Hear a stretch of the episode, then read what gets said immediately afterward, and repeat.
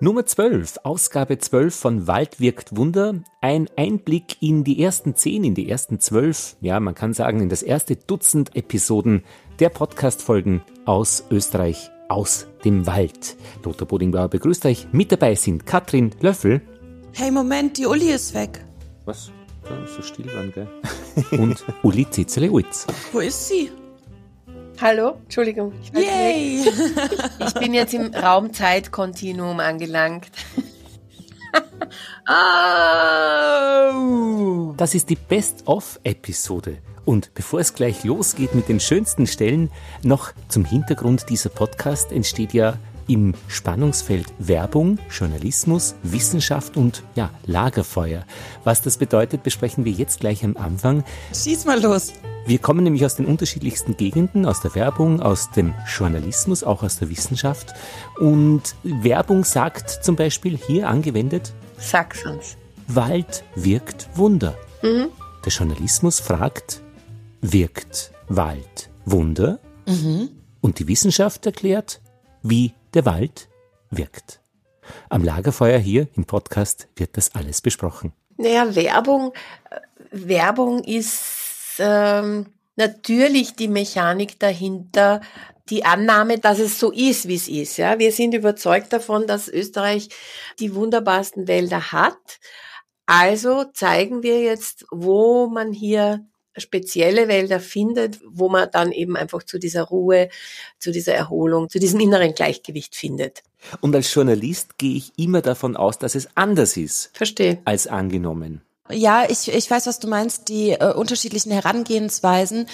Ich habe das gar nicht so ähm, unterschiedlich gefunden. Ich denke, dass ein ein Thema immer aus verschiedenen Sichtweisen äh, sich ja auch spannend sein kann und besonders wenn man zum Beispiel davon ausgeht, dass man eine Hypothese hat oder damit startet mit einer Hypothese, wie der Wald beruhigt und wie sehr tut er das, dann hat man ja auch die Möglichkeit, diese zu widerlegen im Gespräch. Und ich finde, dadurch entstehen erst Kontroversen. Also ich zum Beispiel bin ja in das Gespräch mit dem Bettenbauer gegangen und habe gesagt, pff, das ist ja, hat das einen Einfluss, aber in meinen Augen nicht. So, und dann hat er mich schon auch dadurch, ähm, dass er so begeistert war von diesem Handwerk, mir irgendwie erzählt hat, was das Holz macht, dass es atmet, dass es weiterlebt, dass man es nicht zukleistern soll, also kein behandeltes Holz nimmt, dass das einen Einfluss auf unser Wohlbefinden hat. Du hast den Florian Rack, glaube ich, heißt er, gell? Ja, genau aus der Schlafmanufaktur dem Bettenbauer aber auch ganz andere Fragen gestellt. Na, hören wir doch einmal rein. Wenn du ein Bett sein könntest, eine Fee kommt vorbei und äh, gibt dir die Möglichkeit, ein Bett zu werden, wo würdest du stehen? Die planen schon längst ein Fotoshooting am Berg drum, fast auf einem Gipfel sozusagen. Da will ich stehen, unter freiem Himmel, ganz oben. Da passt auch das Zirbenbett übrigens ganz gut hin, weil die Zirbe wächst jetzt hoch drum. Also die ist die Höhe gewohnt, wenn man so will. Und ja, da würde ich gerne stehen. Eine unkonventionelle Frage. genau, ich fand das so schön. Diese Stelle ist mir sehr im Gedächtnis geblieben, weil ich finde, dass er da ein ganz tolles Bild zeichnet. Und was ich eben aus dem Gespräch zum Beispiel auch gelernt habe, ist, dass die Zirbe, er baut eben mit Zirbenholz und die Zirbe wächst überall. Also er meinte, wenn er auf den Berg hinauf kraxelt und lange über der Baumgrenze ist und irgendwo aus einem ganz elendigen Felsspalten äh, noch irgendwie ein Baum sich rausdrückt, dann ist das eine Zirbe. In dieser Folge über den Schlaf hat mich die Uli auch überrascht, weil sie gesungen hat. Mhm.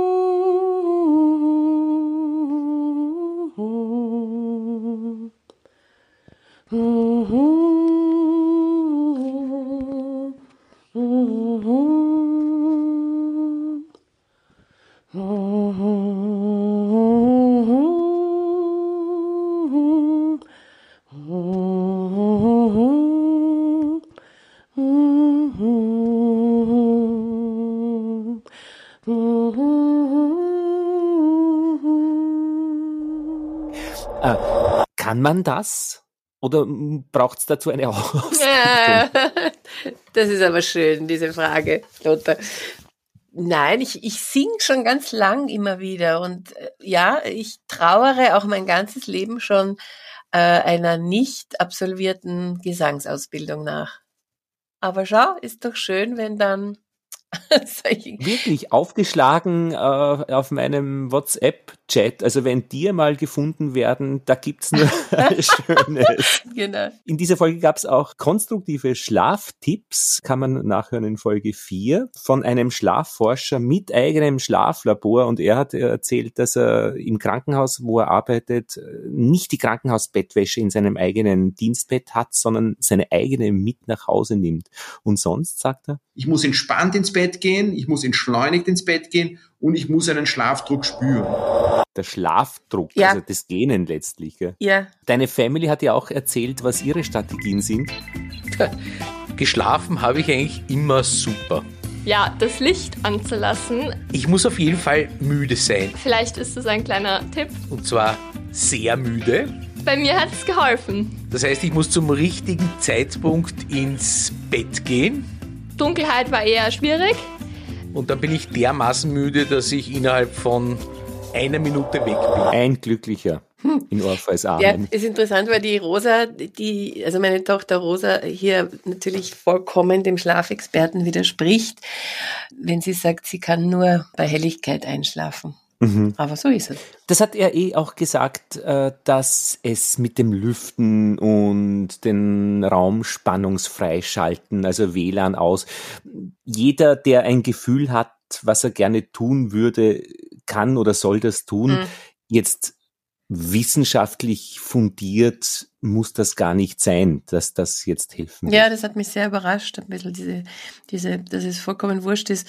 Widerspricht dann natürlich auch diesem Holz, äh, dieser Holzfolklore. Die Holzvoll, naja, was ist das? naja, die Holzfolklore im Sinne von nur mit Holzbetten kann man gut schlafen und nur holzgetäfelte Häuser sind die guten Häuser. Also da haben wir schon innerhalb der verschiedensten Episoden bei uns immer wieder Widersprüchliches auch gehört. Ich glaube aber nicht, dass es ähm, dieses nur stört mich gerade, Uli. Also nur das oder nur das finde ich sowieso immer schwierig, denn gerade Rosa beweist ja die Ausnahme von der Regel ist das Besondere und ähm, macht so eine Regel ja auch aus vielleicht. Und dementsprechend, ja, es gibt natürlich unterschiedliche Herangehensweisen und Meinungen vom Leben, aber das ist ja immer sehr persönlich. Also keiner unserer Gäste hat gesagt, dass es nur das oder nur das mhm. gibt, nein, nein, sondern eh, für den, so für den, ja. für die Persönlichkeit oder ja. für den, natürlich auch die, für die Bindung zum Kunden oder zu den Kundinnen ist es natürlich schon gut, wenn du hinter deinem Produkt stehst, mhm. aber oder hinter, deinem, es, ja. hinter deiner Philosophie. Auf jeden Fall. Klar. Naja, ich muss schon wieder ein bisschen dagegenhalten. Der Gottfried äh, Gerstbach im Sternengarten hat schon gesagt, nur die Erde kreist um die Sonne und nicht andersherum. Aber das ist die Wissenschaft. Das war wahrscheinlich die wissenschaftlichste Auseinandersetzung mit dem Universum, das uns da umgibt, anlässlich des Sternengartens im, mitten im Wald. Genau, hast du da, hast du da auch noch eine Stelle aus der Folge? Ja, aus der Sternenfolge, die mir sehr gut gefallen hat, weil es so dieser Blick nach oben war, kurz vor der Bodenfolge, wo es nach unten ging. Und da habe ich eine Stelle genau. Und zwar alle, die da vorkommen, wurden schnell gefragt. Sternenstaub. Ja, das ist das, woraus wir gemacht sind. Schwarzes Loch. Oh. Astronomisches Wunder. Man kann nicht sagen, welches das größte ist. Leben am Mars. Wäre interessant zu finden, nur glaube ich es nicht. Himmel. Sterne. Mond. Sichel. Wald. Geräusche. Orion. Schönes Sternbild. Und da hast du, Katrin, ja über den Lichtschutz, den Naturpark Attersee Traunsee, den, wie, wie nennen die das dort? Lichtschutzgarten? Stern, Sternenpark. Sternenpark gesprochen, mhm. was einen Sternenpark ausmacht und dass man sich da am besten auf eine Decke legt, auf dem Rücken und nach oben schaut. Genau, da habe ich sehr, sehr viel über das Sterneschauen gelernt, äh, was ich dachte, was man einfach so kann. Mhm. Aber nichts kann man einfach so, alles kann man noch verbessern. Mhm. Und da habe ich von zwei Wissenschaftlern, der Direktor des äh, Sternenparks, äh, der Clemens Schneidl Und genau, der Herr Wallner, der ist Astrophysiker und der macht sehr gerne diese Touren auch mit Kids. Mhm. Und wir haben ja irgendwie auch diskutiert, wann, wie lange brauchen die Augen, um sich an die Dunkelheit zu gewöhnen. Und wir kennen das selbst, wenn wir das Licht ausmachen und es ist Nacht, dann brauchen wir erstmal so ein paar Sekunden, um uns wirklich so zu orientieren wieder. Und dann fand ich es aber sehr spannend. Die zwei Wissenschaftler haben mir erzählt, dass es bis zu zwei Stunden dauern kann, bis man sich voll an die Dunkelheit gewöhnt mhm. hat. Und dann erst kann man auch wirklich äh, richtig alles sehen im Sternenhimmel, was es da zu bieten gibt. Außer es ist natürlich bewölkt. Das ist natürlich eine andere Geschichte. Ja, dann kann man sich auch im Wald zurechtfinden ohne Licht. Man hört ganz anders, man riecht vielleicht, man tastet sich gegebenenfalls entlang. Und das ist die Erfahrung, die dann eben mhm. abseits von dem, was man sehen kann, passiert. Dieses Nichts zieht sich ja auch durch unsere Podcast-Episoden. An anderer Stelle entdeckt man nämlich in Folge 8 das Nichts im Akustischen, nämlich die Stille. Ich glaube, dass die Stille an diesem Ort ist und war. Das heißt, wir haben es nur entdeckt. Es war 2003, war nichts los. Es war Stille. Überall dort, wo in Wien der Rasenmäher am Samstag, Sonntag fegt, ist hier nichts. Vielleicht einmal hin und wieder ein Moped. Und das zu entdecken und wertvoll für andere zu machen, ja, war ein Weg, war ein langer Weg. In Perneck, nämlich im Waldviertel, und gesprochen hat der Klaus Rebernick, der mit seiner Frau Florentina dort ein Fastenzentrum und Stillezentrum entwickelt hat und wir waren dort, Uli. Ja. Zur lauten Zeit des Jahres, wo die Leute durch die Gasse pfeifen in der äh, Stadt. War eine wunderschöne Kurzreise, ja, in die Stille hinein. Und ich habe wirklich gut in Erinnerung, wie diese Stille auf mich persönlich dann zu wirken begonnen hat. Ja, ich habe dann mit der Kini Janine, ja. eine Fastenbegleiterin, auch ein Gespräch geführt und ich bin mir da irgendwie wie so auf einer sanften Wasserwelle vorgekommen in diesem Gespräch, weil sie hat so sanft gesprochen und, und ich bin da auch so hineingeglitten in diese beruhigte Art und Weise des Gesprächs, war eine schöne Erfahrung. Die Menschen, die hier ankommen, da gibt's natürlich Unterschiede. Menschen, die Stille suchen, Menschen, die einfach auch eine Veränderung suchen. Was mir auffällt, ist, dass in der Gruppe oft am Anfang eine gewisse Unruhe da ist, manchmal auch eine Schwere im Raum ist und im Laufe der Woche durch die Stille, durch diese Ruhe, die dieser Ort auch ausstrahlt, die Menschen zu einer inneren Ruhe finden. Also ich würde nicht sagen zu einer inneren Stille, sondern zu einer inneren Ruhe finden. Das hat sehr viel mit dem Ort zu tun. Das hat aber auch mit der Reduktion aufs Wesentliche durch das Fasten zu tun. Diese Psychotherapeuten können heute halt reden. Da hat man das Gefühl, man wird umarmt, wenn die erzählen. Gell? Angenehm umarmt. Sehr angenehm, ja. Sehr ja. beruhigend. Um dich zu loben, du warst aber auch gut vorbereitet. Das Thema ist dir ja nicht wurscht. Ja, das hat mich sehr berührt. Ich wusste schon, dass es für mich ein Thema ist, die Stille und die Ruhe. Also ich habe das irgendwie mein Leben lang gesucht und dort dann so in diesem großen Paket auch gefunden, ja. Und insofern hat mich diese Episode besonders berührt, mhm. ja. Persönlich, das stimmt. Ja. Ich finde es sehr schwer, Stille auszuhalten. Das, ähm, das hat mich jetzt wirklich sehr berührt, was sie gesagt hat. Ähm, diese Unruhe, die man zu Beginn spürt. Es gibt ganz wenige Leute nur in meinem Leben, mit denen ich ähm, entspannt schweigen kann. Ja, das ist, glaube ich, bei den meisten so, oder? Also mhm. mit anderen schweigen können, das ist, glaube ich, ein hoher Vertrauenslevel muss da schon erreicht sein, glaube ich. In dieser Folge Nummer 8 wurde das auch hörbar, weil ihr beiden nämlich erzählt habt, die eine schläft gern beim Autofahren als Mitfahrerin und die andere hat's gern, wenn man mit ihr spricht. Und ich habe das lustig gefunden, dass das dann zu einem auch wieder letztlich Konflikt im Sinne von Begegnung führen würde, ja, wenn ihr zwei da im Auto dahin bröselt auf der Autobahn.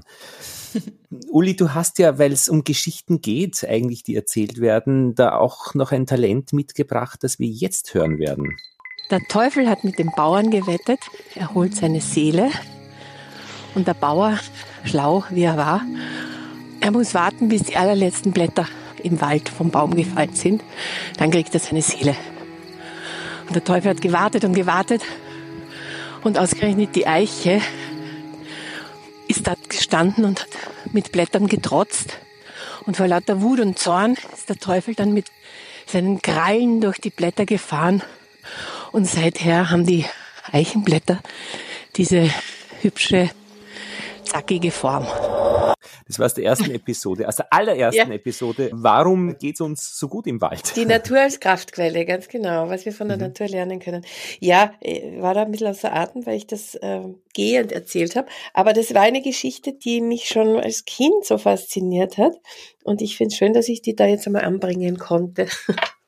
Das ist ja oft angeklungen, dass vieles von dem, was wir spüren, erleben, was uns irgendwie froh macht und auch stark aus der Kindheit kommt. Und ihr beide, Katrin und Uli, habt ja auch viele Mitarbeiterinnen und Mitarbeiter bei der Österreich-Werbung im ganzen Netzwerk. Und die habt ihr ganz zu Beginn gefragt, was der Wald für sie bedeutet. Also was ich liebe am Wald in Österreich, dass es einfach überall ist. Also Wald ist gefühlt egal, wo man sich befindet in Österreich, man sieht ihn. Ich sehe vor allem auch sehr viele lieben um mich rum, vor allem meinen Vater, der mit mir sehr viel in den Wald gegangen ist.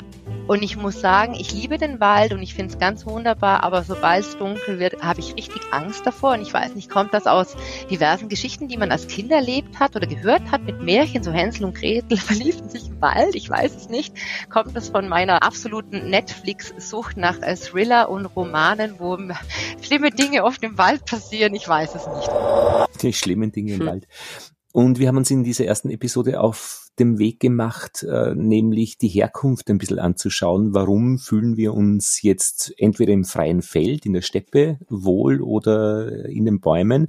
Und da hat Erwin Thoma, das ist ein Spezialist für Holz, er ist ein Holzhausbauer, äh, das ein bisschen geschildert, weil er hat wirklich sein, den Großteil seines Lebens im Wald verbracht. Der Baum ist für uns ein unbewusster Konnex zu Schutz und Sicherheit. Landschaft ohne Baum ist bedrohlich. Und er hat dann erzählt, dass eben diese gestalteten Parks, wo dann immer wieder Bäume und Baumgruppen sind, das angenehmste sind, weil der dichte Wald ist es auch wieder nicht. Hm, der Urwald, der ist auch wieder beängstigt. Am wohlsten fühlen wir uns in einem Wald mit Durchblick. Und er hat erzählt aus seiner Jugendzeit als Förster, dass da einmal Leute gekommen sind und Geigenholz gesucht haben. Und er hat gesagt, er hat viele Klänge seines Waldes wahrgenommen, aber diese Klänge aus der Geige, die dann wiedergekommen sind mit der fertigen Geige und ihm vorgespielt haben, das war neu für ihn. Hm, schöne Geschichte. Ich habe so viele Stimmen meiner Bäume gehört. Im Wald ist jeden Tag eine andere Stimmung. Ob's kalt ist oder warm oder heiß oder der Wind geht oder ob der Schnee kommt oder ob es regnet. Es ist immer anders. Immer, immer anders. Aber diese Stimme habe ich natürlich aus meinen Bäumen noch nie gehört. Die Katrin haben wir dann ja erst nach dieser Folge gefunden, gell, Katrin? ja. Es war doch ein Glück. ja, auf jeden Fall. Und wenn ihr gerade von Geschichten erzählt, also eine Geschichte, die mir sehr im Gedächtnis geblieben ist, ist die Geschichte von den Waschweibern aus Wien die Waschweiber hm. in der Folge 2, nämlich die Wäschemädels, wo es darum ging, die Düfte einzusammeln. Genau. Welche Geschichten stecken denn hinter Sorten wie Blaue Donau oder Wiener Duft? Das ist, ich habe jahrelang immer wieder Geschichten gesammelt, was ich bekommen konnte. Und eine Geschichte davon war die Wiener Wäschermädels, die die feine Wäsche gewaschen haben von den Damen, weil die haben ja selber zu Hause in den Häusern das gar nicht machen können. Und die haben das übernommen. Das war eine Zunft, das war eine ganz äh, wichtige Sache für die Stadt Wien. Und die sind hinausgegangen mit der gewaschenen Wäsche und haben sie im Wiental, am Wienfluss, an die frischen Frühlingswiesen gelegt um sie an der Sonne trocknen zu lassen. Also das war einerseits die Sonne, aber auch die Frühlingswiese. Das haben sie nur einmal gemacht im Jahr. Und das hat die Wäsche dann so herrlich duften lassen. Und das haben die Leute natürlich geliebt und das hat den Wäschermädels natürlich gut getan, weil sie natürlich durch das sehr geehrt wurden. Und da hat es einen Apotheker gegeben, der wollte diesen Duft einfangen und der hat eine Duftkreation geschafft, die damals schon der Wiener Duft hieß. Und diesen Duft habe ich mir vor ja, sagen wir 14, fast 15, ganz am Anfang, wo ich nach Wien gekommen bin, mit meinem Parfümeur nachstellen lassen. Und somit ist das der Wiener Duft. Und wenn man in, im Frühling in Wien durch die Stadt fährt und die Parks im Frühling, also das ist dann schon späterer Frühling, wenn das Gras dann schon gemäht wird und dann riecht ganz Wien nach diesem Wiener Duft. Herrlich, oder? Habt ihr hoffentlich alle diese Seife zu Hause? Ähm, noch nicht, aber Katrin, Katrin, wer ist das? Das ist die Sonja Baldorf, die macht Seifen eben in Wien. Ähm, Uli, du hast das Interview geführt. Mhm. Sie hat aber auch einen Bezug zu Zürich, oder? Hat sie nicht in Zürich gelebt? Sie kommt ursprünglich aus Vorarlberg. Ah, okay. Ja, und hat über Umwege dann diese Seifenmanufaktur in Wien übernommen.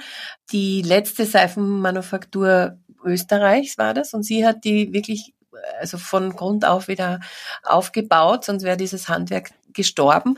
Hat ja mittlerweile wieder großes äh, oder genießt großes Interesse, diese Seifenmanufakturen, die da mit wirklich hochwertigen ätherischen Ölen arbeiten und nicht mit irgendwelchen künstlichen Stoffen. Mhm. Oder Duftstoffen, mhm. ja, genau. Also ich äh, muss sagen, tatsächlich hat diese Folge mich dazu inspiriert, auch selbst ähm, mit Seife zu experimentieren. Tatsächlich mache ich seit März Seife selbst. Wirklich? Hey, hey, hey. Mhm. Sagst du uns jetzt? naja, also ich übe ja noch. Ich kann ja nichts direkt sofort, aber es sind schon ganz tolle Sachen entstanden. Und zum Beispiel habe ich auch schon eine Seife gemacht. Da habe ich aus Mohn, aus dem Waldviertler Mohn, habe ich Milch gemacht, Mohnmilch, und habe dann daraus eine Seife gemacht, die weiß ist mit schwarzen Punkten. Das ist sensationell. Katrin, genau. hier werden Talente plötzlich offengelegt. Wahnsinn, oder? Ja, schön. ja. Ich habe gerade eine Radiosendung gemacht für Weihnachten über um, ähm, die Wasserdampfdestillation, wie man den Duft aus den Pflanzen, jetzt aus dem mhm. Mond zum Beispiel, rauskriegt. Und das war schon ganz interessant, auch dieses Destillieren. Die haben so Destillationsanlagen, mobile, wo sie direkt hinfahren, dort, wo eben der Mohn angebaut wird oder was mhm. auch immer da destilliert wird, ja. Ja, Destillation ist total spannend, aber was ich auch toll finde, ist zum Beispiel die Ölextraktion. Also wenn man zum Beispiel die Duftstoffe, also wie zum Beispiel das Lebkuchengewürz mhm. oder ein Rosmarin oder Ringelblumenblüten zum Beispiel ähm, in Öl ähm, simmern lässt, und dann ziehen lässt. Das ist auch toll, was da an, ähm, Ach, an mhm. Stoffen in das Öl. Die Sonja Baldorf hat ja auch, wie alle in dieser ähm, zweiten Episode von Waldweg Wunder, über ihren Lieblingsduft erzählt. Da ist Weihrauch, da ist, da sind ganz viel Heublumen dabei, da ist ähm, ganz viel Erde auch dabei. Das heißt, Sie, kann ich mir das so vorstellen, also wie eine Malerin komponieren Sie da regelrecht verschiedene Duft Noten zusammen und diese entstehen dann schon in Ihrem Kopf als Mixtur? Mhm. Kann man so sagen. Kann man so sagen. Mhm. Und die Katharina Müllner, die auch Seife kocht oder Seife macht, hat erzählt. Äh, Siedet. Äh, Sie ersiedet, ja. Braucht es also 100 Grad im Topf? Nee, nee, das heißt, äh, nee, nee, gar nicht. Seifesiden hat etwas damit zu tun, dass man es mit Natriumhydroxid macht. Also, dass es eine chemische Reaktion ist dahinter. Weil wenn du ähm, sonst einfach nur Glycerin schmelzt, dann hast du es einfach wirklich nur geschmolzen, wie so Kerzen oder so Kerzenwachs. Das kannst du eben auch mit schon bestehender Seife machen und dann mischst du einfach irgendwas drunter. Mhm. Wenn du aber wirklich aus Öl Seife machen möchtest, dann heißt der Begriff, Fachbegriff Sieden. Es hat aber nichts mit dem siedenden Wasser zu tun, sondern mit dem Natriumhydroxid, was man da rein tut, um die Seife zu, also um das Öl zu verseifen.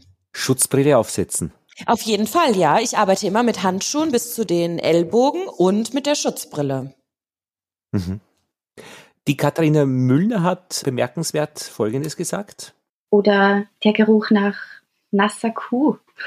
Was sie nämlich aus ihrer Kindheit mitgenommen hat an Gerüchen, aber da ist noch mehr. Wenn, wenn ich mich zum Beispiel an meine Kindheit zurückerinnere, da habe ich für jeden Raum einen speziellen Duft in meiner Erinnerung. Überall hat es anders gerochen. Ja, auf jedem Feld, äh, draußen oder jetzt gerade. Es ist sehr, sehr kalt, wenn man rausgeht. Es riecht nach, nach Winter. Das ist ein Duft, den kann man nicht nachbauen, den kann man nicht in ein Fläschchen reinbringen, aber jeder weiß irgendwie, was ich meine, wenn ich sage, es riecht nach Winter und Kälte. Und das Verblüffende für mich war, dass die Katharina eben Seifen produziert. Ihre Lieblingsseife ist aber jene, die einfach nach Seife riecht. Man kann nicht nicht riechen. Hat die Sonja Baldauf darauf noch gesagt. das finde ich schön. Das erinnert mich an den, man kann nicht nicht kommunizieren, oder? genau. Wie heißt der Bursche? Paul Watzlawick. Er hat ein interessantes Leben gehabt. Habe jetzt gerade mehr Sendung mhm. drüber gehört, ja. Ja, der hat auch schon tolle Bücher geschrieben. Und war ein cooler Typ. Mhm. Ich guck gerade, ich habe ja auch eine Liste mit tollen Sachen, an die ich mich noch erinnere. Genau, wir haben ja schon über Geschichten gesprochen. Wir hatten aber auch eine Folge, die nur voll war mit Geschichten, und zwar die Märchenfolge. Ja, das war ein sehr interessantes Gespräch. Einerseits mit dem mit Österreichs Märchenerzähler, so wie er sich selber auch nennt, Volker Degedoff und mit meiner Cousine Claudia Wiederin, die sich seit ihrer Kindheit mit Märchen beschäftigt. Aber wir wollten ja diesen Zusammenhang schaffen zwischen dem Märchenwald und den Waldmärchen. Ich habe da eine, eine Stelle, da spricht sie darüber, warum Protagonisten und Pro Protagonistinnen von Geschichten häufig im Wald sind und was der Wald mit ihnen macht in dem gewarnt wird, nicht in den Wald zu gehen, in dem sich äh, Menschen, Kinder im Wald verirren können. Aber er ist gleichzeitig auch ein Schutzraum, in den hineingeflüchtet werden kann, der Schutz bietet auf einem weichen Moospolster, der die Flüchtenden in sich aufnimmt und weiterentwickelt, indem er sie vor Herausforderungen stellt, an denen sie reifen können. Der Wald als Entwicklungsraum durch genau. seine Märchen jeder, der zeitlang gelebt hat, weiß im Grunde, dass es rau zugeht mit allen ja, Implikationen, die da mit einherkommen. Und die Kinder wissen auch, dass das Leben brutal und irritierend sein kann und sie können interessanterweise auch mit diesen brutalen Motiven gut umgehen, zumal es in den Märchen ja meistens bis immer ein gutes Ende nimmt. Und das fand ich schön. Sie sagt dann auch, er vernichtet nicht der Wald, sondern er formt die Kräfte, er fordert sie genau. heraus, mhm. damit mhm. sie ähm, gestärkt, gestärkt ja, hat sie genau. gesagt, gestärkt ins Leben wieder zurückkommen können. Mhm. Ja, das fand ich auch eine ganz, ganz tolle Stelle, weil der Wald da auch so gut wegkommt, finde ich. Na, ich finde, ist ein für mich gutes Statement einer Pädagogin, ich glaube, die ist ja Lehrerin, weil ja doch da und dort immer wieder zu hören ist, na, diese brutalen Märchen, wie können wir die Kinder dem aussetzen, solchen Geschichten. Aber genau das ist es wahrscheinlich, diese Symbolik des Waldes jetzt, das Dunkle, das Unbekannte, in dem man sich aber bewähren muss und dann wieder heil herauskommt. Das ist ja etwas, was man dann errungen hat für sich. Ja, das ist mhm. ja was Gutes. Und sich selbst weiterentwickelt hat. Wobei ja der ähm, Deggedorf sagt, dass Märchen gar nicht für Kinder geschrieben sind, sondern für Erwachsene. Ursprünglich, ja. Da hat sich die Uli gleich einmal mit ihrer Frage ein bisschen in die Nesseln gesetzt. Und ihre Märchen sind ja nicht nur jetzt an Kinder gewandt, sondern durchaus auch äh, an Erwachsene, ne? Ähm, es gehört genau umgekehrt. Märchen sind für Erwachsene und richten sich auch an Kinder. Er ist ein super Profi-Märchenerzähler und er geht da auch vorlesend auf die Bühne. Das ist ihm wichtig, weil er sagt, er ist ein Schriftsteller. Also er sagt dann schon, nach 20, 30, 40 Mal kann er sie auswendig. Hat er sie verinnerlicht, genau. Aber es ja. sind die Worte, die er gesetzt hat. Schriftsteller. Märchenschriftsteller. Und er bestätigt ja genau das mit dem Wald, äh, was auch die Claudia Wiederin gesagt hat von seiner Seite her? Wir müssen uns als Menschen beweisen, damit wir zum Erfolg kommen. Und der Wald, es ist zum einen jetzt das Bild für diese, also für all das, was wir mit Angst assoziieren, aber gleichzeitig, und das ist ja das, das ist die wunderbare Botschaft drin, gleichzeitig gibt uns aber auch die Kraft und Energie, genau das zu bewältigen. Und da fand ich schön bei dieser Episode, dass wir auch über den Familienpfiff gesprochen haben. Da wollte ich euch noch was erzählen. Hast ich du hatte einen? doch jetzt, ja, ich hatte, ich habe doch damals so gesagt, hä, ihr seid ja verrückten Familienpfiff, das gibt's doch gar nicht, das ist, das habt ihr euch doch jetzt ausgedacht. Und dann habe ich ja immer mehr Leute gefragt und habe gesagt, habt ihr eigentlich einen, habt ihr einen? Und alle haben gesagt, ja sicher, ja sicher. Und ich war total begeistert, fand das total witzig und natürlich schockiert, dass wir keinen hatten und dass ich das, dieses, das noch nicht kannte. Und jetzt an Weihnachten war die ganze Familie zusammen, also wir haben immer Weihnachten schon am ersten Advent, fragt nicht, das machen wir schon seit Jahren so. Und wir saßen alle zusammen und dann sage ich irgendwann, Leute, wir brauchen einen Familienpfiff. Und jetzt haben wir einen. Ralf, äh, sag. Ja, gib mir eine Sekunde, ich muss ihn noch mal anhören. Schürze die Lippen. Er ist ja noch sehr frisch, dementsprechend hat sich der leider noch nicht ganz verinnerlicht. Aber ich habe dann im Laufe des Wochenendes alle wieder, immer wieder gefragt, und wie ist der Familienpfiff? Sodass der immer wieder äh, aufkommt. Mhm. Und Moment, hier ist er zu hören. oh. Dieses Abschmieren am Schluss. Mhm. Ich glaube, das ist sehr charakteristisch. Mhm. Mhm. Mhm. Das ist er. Der ist nicht, er ist nicht ähm, so äh, umfassend und so lang und auch nicht ähm, viele Höhen und viele Tiefen, aber er passt perfekt. Man kann sich ihn merken. Das ist der fünftönige Löffler. genau. Wobei gar nicht so viele Leute Löffel bei uns heißen in der Familie. Na, und ist auch wirklich praktisch, wenn jemand zu Besuch kommt und der pfeift das schon unten im Hof, dann weiß man, dass diese Person zur Familie gehört. Mhm. Also ein Passwort. Mhm. Ein Passpfiff. Genau. Mhm. Und wie äh, der von der Uli klingt und, und meiner oder unserer, das kann man in der Folge 6 hören, äh, nämlich äh, ja, die Märchen, die Märchengeschichte, an der sich auch am Baum der Entscheidung gleich einmal alles geteilt hat zu Beginn. Das Schicksal nämlich. Mhm. Hören Sie rein. Oder hör rein. Waren wir eigentlich per Du mit unserer, oder sind wir per Du mit unserer Hörer? Ja, du bist immer wieder gehüpft. Du hast sie meistens doppelgleisig angesprochen, einmal per Sie, einmal per Du äh, und manchmal so das Du weggelassen, Mhm. ist mir aufgefallen. Ich glaube, es ist überbewertet, die Frage. Es ist wurscht, Seien oder? wir nicht so. Naja, es, es gibt schon eine gewisse Nähe, glaube ich, wenn man per Du ist. Fühlst du dich angesprochen, ja, wenn jemand per Du ist mit dir? Es gibt, kennst? ja, also ich schon, ich schon. Und ich kenne ihn ja insoweit, dass ich mir aussuche, demjenigen zuzuhören. Mhm. Oder derjenigen. Dementsprechend äh, fühle ich mich vermutlich näher an der Person als sie sich an mir. Mhm. Ich meine, wir haben ja Recherche betrieben, wenn einmal was nicht klar ist oder die Recherchenden sind uns übers Handy zugeflogen. Hallo Uli. Man spricht das Sommelier aus, also das E wird nicht ausgesprochen am Ende. Alles Gute, Baba. Zur Diskussion, Wassersommeliere oder Wassersommelier. Und wir Ja. haben es dann doch wieder vermischt in dieser dritten Episode. Ja, wobei ich aber auch gehört habe, dass es eben im Französischen so gesagt wird, aber im Eingedeutschten kann man auch Sommeliere sagen. Ja, ja, ja, die, ja, freilich. Aber im Eingedeutschten sagen wir viel, was dann ganz komisch klingt im Original. Es ging da um die Gerlinde Mock, die Wassersommeliere oder Sommelier ist und be beschreibt im Gespräch mit dir, Katrin, gell? Ja, genau. wie es um das Schmecken dieser, ich glaube in Österreich äh, 30 verschiedenen äh, Mineralwässer und Wasserarten steht. Und das war ja auch wirklich eine äh, schöne Geschichte mit dem Geologen Gerhard Schubert in dieser Folge zusammen, dass das Wasser eigentlich in Österreich so allgegenwärtig ist und auch durchaus im Überfluss vorhanden, ja, und vielseitig schmeckt. Die Johanna Freidel von der Paracelsus Privatuniversität in Salzburg, die machen medizinische Forschung und äh, Uli, du hast mit ihr gesprochen über die Wasserfalltherapie und auch da ging es dann sehr schnell zur Bezeichnungsfrage. Wir bevorzugen statt Wasserfalltherapie den Begriff Aerosolinhalationstherapie. Und das, was bei den Krimler Wasserfällen besonders gut und, und heilsam auf allergische Atemwegsentzündungen wirkt, ist dieses fein verstäubte, lungengängige Aerosol. Ach, wir atmen ein, wir atmen aus. Mhm. Ja, schon bei der Erzählung habe ich mir gedacht, ach, ich muss da unbedingt demnächst Mhm. hin zu einem Wasserfall. Ja, Folge drei übers Wasser. Krimler Wasserfälle, finde ich, sind, äh, gehören zu den schönsten Plätzen, bei denen ich jemals war. Also in Österreich.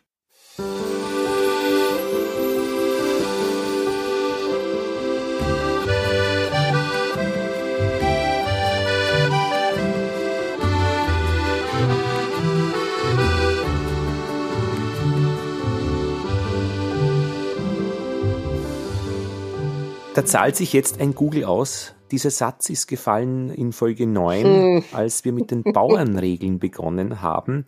Und schon waren wir mittendrin im Nationalpark Teiertal, im Wald im Herbst bei Hans Fittel.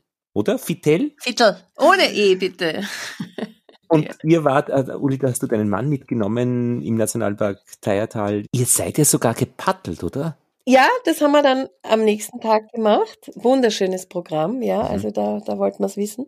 Na, Waldviertel, meine absolute Herzensregion in Niederösterreich. Und die Thaya gleich an der Grenze, auch mit Grenzerfahrungen vom Hans. Ja, war sehr interessant. So, äh, er hat uns ja dann noch einiges erzählt so über seine Kindheit, wo wo da wirklich so, dass den Kindern erklärt wurde, dass da drüben wohnt der Feind und nur ja nicht die Thaya überqueren und so weiter. Und die haben das ja dann als Mutprobe teilweise Mhm. ausprobiert. Tschechien ist auf der anderen Seite, oder? Slowakei. Tschechien, genau. Und er hat auch wirklich erzählt beim Spaziergang, dieses Aufflackern, äh, wenn im Herbst noch einmal was losgeht und eigentlich vorher, wenn was an der Kippe steht.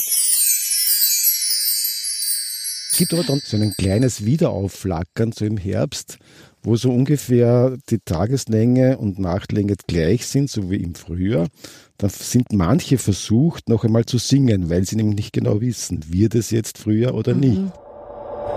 Von wem hat er da gesprochen? Von, von euch oder manche sind versucht zu singen? von, von meiner Gesangeslust. Nein, von den Vögeln dort einfach. Dann, weil es war total still Mhm. im Wald, also erstaunlich und wir haben darüber gesprochen, was ist zu hören im Herbst. Und dann sind wir draufgekommen, eigentlich wenig, weil die Vögel da so still sind, es sei denn, es flackert da und dort dann noch ein vermeintlicher Frühlingsgesang auf. Mhm. Und die Vögel dann noch ein bisschen verwirrt sind. Ich habe immer geglaubt, diese Thaya liegt ein bisschen in der Grube und, und ist einfach ein Gerinne, aber das ist ein Nationalpark, das ist eine Schlucht, das ist ein, ein, ein, ein Ökosystem, das gewaltig ist. Ja, man sieht also dort hinten, äh, wie sie die Thaya von, der Tschech, von Tschechien hereinwindet und immer wieder so meandriert und wieder quasi in Richtung Tschechien verlässt. Ergibt sich auch aus dieser Geologie her, weil eben diese äh, Umwandlungsgesteine eben querliegend sind und die Thaya immer wieder ausweichen muss. Und dadurch meandriert sie einfach so durch die Gegend da. Und wir sehen auch diese Felsen da drunter, auf der tschechischen Seite drunter liegen. Und die bergen natürlich auch eine Pflanzenartenvielfalt natürlich. Und auch diese Felsen selber, wenn wir vorher von Vögeln geredet haben, äh, Uhu brütet in diesen Felswänden zum Beispiel drinnen, äh, eigene Pflanzen, die an diese Trockenheit angepasst sind. Also der Lebensraum vermehrt sich da um diese Sonderstandorte dann. Also nicht überall kommt die Buche oder die Eiche oder die Hainbuche vor. Das Geräusch dieser Thaya kann man in Folge 9 ganz zum Schluss hören. Uli, du willst was sagen? Also ich habe gedacht, wir Nein, nein, wir hören es nicht. Nein, das ist wieder ein, ein raffinierter Teaser von dir. Ich verstehe schon. ja, hören Sie, hören Sie sich das an. Na, was ich an dieser Folge so sympathisch fand, war dann unser abschließendes Dreiergespräch, weil wir unterhalten uns ja immer ganz gern dann über den Inhalt und auch so über unsere persönlichen Erfahrungen. Und in dieser Folge ähm, haben wir uns dann gegenseitig gefragt, was mögen wir so sehr am Herbst? Und da waren dann die unterschiedlichsten Assoziationen. Wirklich? Mhm. Kann mich an nichts erinnern. Du magst das Krähen der Krähen so gern. Und die Katrin Schals. Die Ah ja, Katrin genau, ich mag Schals. Schals, ja. Und was ich auch total gerne am Herbst mag, sind die Kastanien. Ich habe immer eine Kastanie in der Jackentasche. Genau, ja, an das kann ich mich auch erinnern. Dieser Nationalpark, Uli, das war ja so ein bisschen auch für uns äh, Belohnung, diese Ausflüge zu machen. Wir waren gemeinsam im Nationalpark Kalkalpen und ich erinnere mich an diesen wunderschönen heißen Tag, wo ich dann auch noch schwimmen war im Bach. Und da behauptet ja unser Führer Hermann Jansesberger, und ich gebe mir Mühe, das auch richtig auszusprechen, da behauptet er Folgendes. Da, das Weiße da drinnen, das sind Reste von Seelilienstängel. Sie nach Pflanzen aus, sind aber Tiere gewesen. Also, eindeutig Beweise, wir sind wirklich auf Meeresgrund. Ich darf euch aber jetzt da gern in diese Wildniszone noch ein bisschen einführen, damit es einfach auch eine Ahnung kriegt, was Nationalpark heißt. Da hat die Natur Vorrang. Die Natur darf sich so entwickeln, wie es selber will. Wir gängen da auf Meeresgrund, hat er behauptet. Aber es stimmt. Kalkalpen. Ja, so ist es auch, ja. Äh, Katrin, verstehst du den Hermann jetzt? Ich, von der ja, also ich habe gerade, ich habe gerade gedacht, hm, Untertitel wären ganz gut. Also den Anfang habe ich nicht verstanden, aber dann ging's gut, ja. Ich hoffe, du hast die Stelle rausgesucht, wo wir dann bei der Quelle eingetroffen sind, die 20 Jahre anscheinend, oder wo das Wasser 20 Jahre anscheinend im Berg von Wassereintritt bis zum Quellaustritt verharrt und dann unten rauskommt. Die hat uns unglaublich fasziniert. Ich habe dieses Bild sogar als Bildschirmschoner jetzt auf meinem PC, weil das, äh, das war richtig magisch für mich. Da haben wir jetzt für mich den schönsten Quellaustritt überhaupt im Nationalpark, weil da aus dem schier runden Loch das Wasser aussprudelt. Das ist auch schon untersucht worden und man kann wirklich wissenschaftlich auch das belegen, dass das Wasser da, da bis zu 20 Jahre im Berg bleibt. Vom Abregnen bis zum Austritt an der Quelle ist das 20 Jahre im Berg. Das wird die Gebing Victor. Und ich bin schon im Laufe der letzten 20 Jahre da wirklich oft vorbeigegangen. Und es schaut immer so aus. Es ist annähernd gleich viel Wasser, was da rauskommt. Ist natürlich klar, ein größerer Regen, bis der im Berg einsickert, das hat einfach keine Auswirkung. Vorstellen muss man sich das so, dass in dem Dolomit drinnen sind überall feine Ritzen. Und durch diese Ritzen muss das Wasser durchsickern. Das heißt, der Föß ist innen überall mit Wasser durchsickert, kommt auf eine Schicht, wo er gar nicht mehr durch mag und dann druckt es da aus. Ach ja, aber da gab's doch noch eine andere äh, schöne Stelle, äh, die wir da hören können, nämlich äh, vom Franz, vom Franz Hölzel. Ähm, Katrin, mit ihm hast du gesprochen und er hat äh, ein paar ähm, Ideen gegeben, was man eigentlich mit dem Boden, was ja das Thema dieser Episode ist, ähm, selbst tun kann. Um einfach mal zu schauen, wie so ein Boden aufgebaut ist, empfehle ich jeden einfach mal so das Laub ein bisschen zur Seite schieben und dann einfach auf kleiner Fläche mit den bloßen Händen am besten, um das wirklich haptisch auch wahrzunehmen, wie toll dieser Boden ist und wie gut der riecht und einfach, was man da schon an kleinen Tieren findet. Da laufen Spinnen herum, also sehr kleine Spinnen und alles Mögliche an Würmern und Springschwänzen. Also es ist wirklich großartiger Lebensraum, den jeder mal gesehen haben sollte. Aus Hörerinnenstudien weiß man, aus Hörerstudien weiß man, äh, wenn das Wort Spinne vorkommt, schalten 35 Prozent der Leute ab. Tatsächlich. Ja, es ist ganz schlimm, im Radio zumindest, im Podcast glaube ich ist besser. Mhm. Katrin, ich hatte den Eindruck, du hattest einen guten Draht zum Franz. Mhm. Ja, es war ein wirklich super spannendes Interview und der hat wirklich tolle Geschichten über den Waldboden erzählt und auch was man so entdecken kann, was zum Beispiel Waldboden ausmacht. Also wenn es zum Beispiel eher ein kalkhaltiger Waldboden ist, was man dann sieht an Pflanzen oder wenn es ein sehr feuchter Boden ist. Und äh, man spürt, finde ich, im Gespräch, dass er sehr gerne im Dreck buddelt. Aber das spürt man von dir auch nebenbei.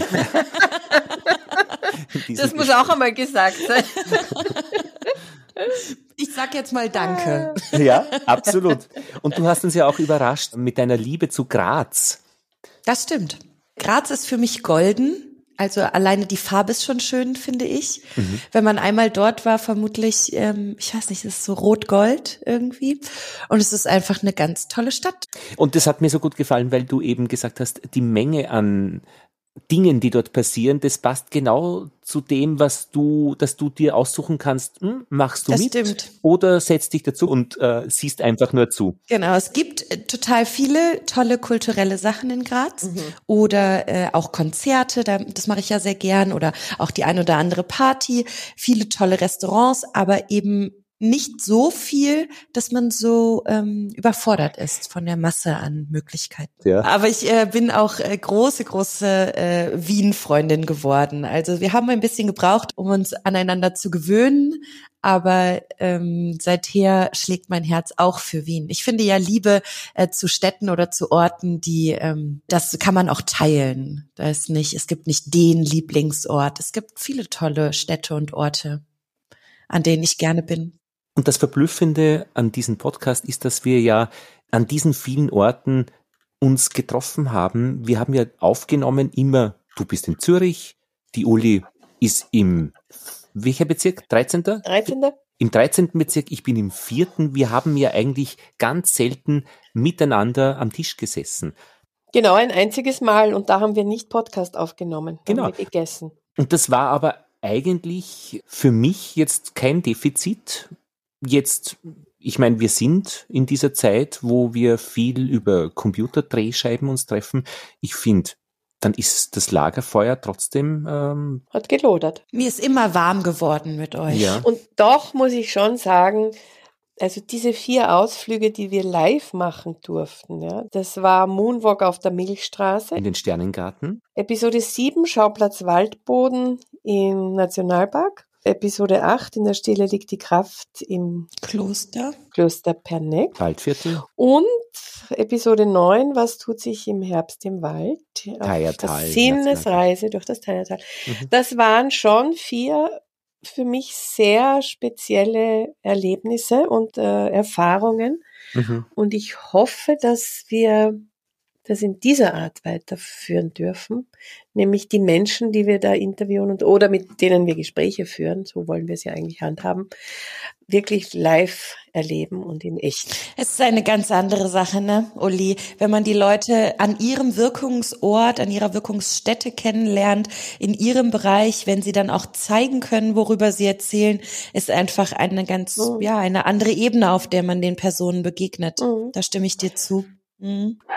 Also mit unserem Herrn Jansesberger durch das Buchentor, das war doch unvergesslich, ja.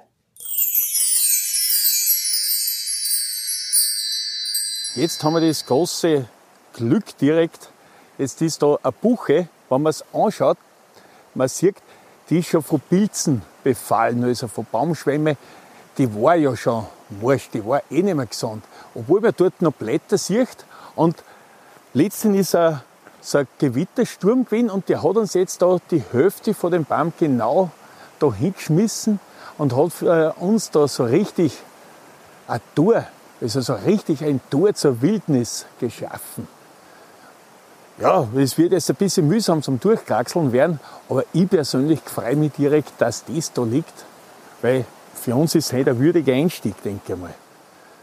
Wenn es passt, ich greife voll gerne mal da voraus. Ja, äh, wenn er, warte, da müssen wir da rein jetzt, sonst kommen wir nicht durch. Also da, da müssen wir durch.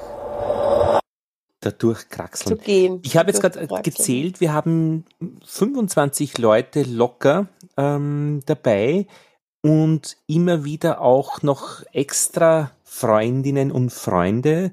Zum Beispiel, Uli, du hast äh, die Tanja und ihren Mann ähm, über das Schlafen in den Bäumen äh, befragt. ist wie ein riesiger, also wie ein überdimensionaler Baumstamm, rund aus Holz, sehr natürliche Materialien. Allerdings ist es nicht eine Baumhauserfahrung wie aus unserer Kindheit, wo wir mit ein paar Bretteln am Baum oben, sondern das ist wirklich eine sehr durchdesignte und sehr durchdachte und trotzdem aber sehr sanfte, natürliche Erfahrung. Vom Luxus in der Natur aufzuwachen. Das ist doch ein schöner Titel. Also die Tanja erzählt da über ihre Übernachtung am Bogusch in einem sogenannten Vogelhaus. Also die haben dort mehrere solche Vogelhäuser, also eigenartige architektonische Gebilde, so wie sie es eh beschreibt. Aber ich glaube, man kann es vergleichen mit einer Baumhauserfahrung. Und sie beschreiben ja auch diese Sehnsucht, die dahinter steht, da oben am Baumwipfel im Ausguck zu sitzen oder zu Mhm. übernachten. Sehr schön. Katrin, du hast mit Richard Polsterer gesprochen, ein Baumhausbauer, und da gibt's äh, sehr schöne Bilder auf dessen Website. Ich fand seine Sprache sehr bemerkenswert. Ich auch. Warum? Ich, also er ist Handwerker, er ist gelernter Tischler, Zimmerer und hat sich dann irgendwann spezialisiert eben auf äh, Baumhäuser und bietet das seinen Kunden an. Und wir haben viel darüber gesprochen, was das für Kunden und Kundinnen sind, die seine Dienste in Anspruch nehmen. Und ich fand, er er ist so auf ähm, fast philosophische Weise an dieses Produkt, das er letztendlich kreiert, eingegangen, was mich sehr beeindruckt hat. Ich habe mir einfach schon hunderte Bäume danach angesehen, ob und wie ein Baumhaus oder ein Hochsitz darin Platz finden könnte oder wie man den dort befestigen könnte. Ich schaue mir den Baum an, gemeinsam mit den Kunden, dann lassen sie mich meistens eh allein, da brauche ich ein bisschen Zeit, um das auf mich wirken zu lassen und die verschiedenen Optionen und Ideen einmal gegeneinander abzuwiegen. Man muss einfach dann auch rigoros gewisse Optionen streichen, auch wenn sie noch so verlockend wirken, wenn man sich denkt, man, da könnte man ja noch eine zweite Leiter machen und dann noch höher hinaus, weil da oben in der nächsten Astgabel, da gibt sich ja wieder eine tolle Möglichkeit, ist dann oft besser, das zu lassen. Aus zwei Gründen. Erstens wird es vielleicht zu gefährlich für die Kinder oder die Menschen, die das benutzen. Und zweitens kann ja auch sein, dass der Baum dann da oben zu stark dem Wind ausgesetzt ist oder diese zweite Plattform und solche Gegensachen, äh, solche Dinge schlage ich mir dann einfach vor Ort schon aus dem Kopf. Aber sie, sie tauchen auf, ja, also man könnte dann immer noch endlos erweitern, aber da bleibe ich dann doch am Boden der Sicherheit und sage, okay, bis wohin ist es gewährleistet, dass ich wirklich sagen kann, da stehe ich dazu, das wird in 20 Jahren auch noch da stehen, außer der Baum fällt irgendwann um oder da riskiere ich jetzt was. Ja, den würde ich gern persönlich kennenlernen. Ja, ich auch. Also ich habe ihn auch sehr sympathisch gefunden. Das war jetzt natürlich eine Szene, die du da vorgestellt hast, wo er eher, ähm, ich würde fast sagen, äh, wissenschaftlich oder eben sehr professionell eben an diesen Baum rangeht und eben selbst beschrieben hat, wie, wie beginnt das Projekt Baumhaus oder wie geht er so an seine Arbeit ran. Ich fand das ganz toll, weil er eigentlich ja so eine Art Traum verkauft. Also man braucht nicht unbedingt ein Baumhaus. Das ist nicht lebenswichtig und ähm, kein Garten muss das unbedingt haben. Und trotzdem wünschen es sich die Leute. Und was da für Wünsche dahinter stecken, und was, wie er auch damit umgeht und ähm, wie auch, wie dankbar auch seine Kunden und Kundinnen sind, die da gemeinsam mit ihm dieses Baumhaus dann machen. Also manchmal helfen sie auch mit, manchmal lassen sie sich überraschen und sie sind, ähm, ja, sie sehen, sind sehr, ähm, ich glaube, dankbar ist wirklich das richtige Wort, dass er das so in die Tat umsetzt, was sie so im Kopf haben. Genau, es ist eigentlich ein Lebensgefühl, was er da baut und er hat zu dir gesagt, ganz zu Beginn des Interviews, das ist nicht in der Episode drin, er hat keine Erfahrung mit Interviews, mit Radiointerviews. Und ich finde, das war so ein, ein wunderschönes Interview, weil man diese Annäherung von seiner, das, was er erzählt, zu dem, was du gefragt hast und gesagt hast, auch so in seiner Stimme hört. Und er hat schon eine sehr spezielle Farbe in seiner Stimme und in seiner Aussprache, die mich auch ein bisschen eben so erinnert an, an diese feinen Unterschiede im Holz, von dem er spricht. Ja, ja, vielleicht, äh, man sagt das ja auch beim, beim Hund, dass äh, wie das, wie der Herr so das Geschirr, vielleicht ist das bei dem Job auch so. Ich hab das, ich finde das großartig, wie du das, wie du Hund aussprichst. Das war Hund. Herrlich. Hund. Ja. Genau, also vielleicht, vielleicht äh, nähert sich der Herr Polsterer auch äh, seinem Hauptmaterial an. Man weiß es nicht. Ja, und das waren jetzt Ausschnitte aus allen produzierten Episoden, fast allen, bis die aller, allerletzte, die ist nämlich noch gerade in der, in der Röhre, äh, nämlich äh, über die Försterei und Jägerei. Und ich würde jetzt nicht sagen, dass das die besten Ausschnitte waren, sondern es waren schöne Ausschnitte aus diesen Episoden. Also für mich waren es auf jeden Fall einige, aber nicht alle der Szenen, die für mich im Gedächtnis geblieben sind aus dem vergangenen Jahr. Also wenn ich in meine Liste der Töne schaue, dann greife ich sofort noch einmal zur nassen Kuh. Oder der Geruch nach nasser Kuh.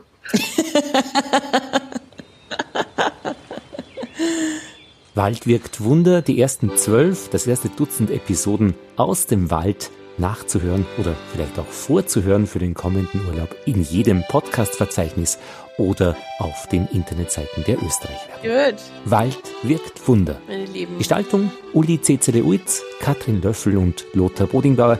Wir wünschen eine gute Zeit beim Hören und alles Gute aus Österreich.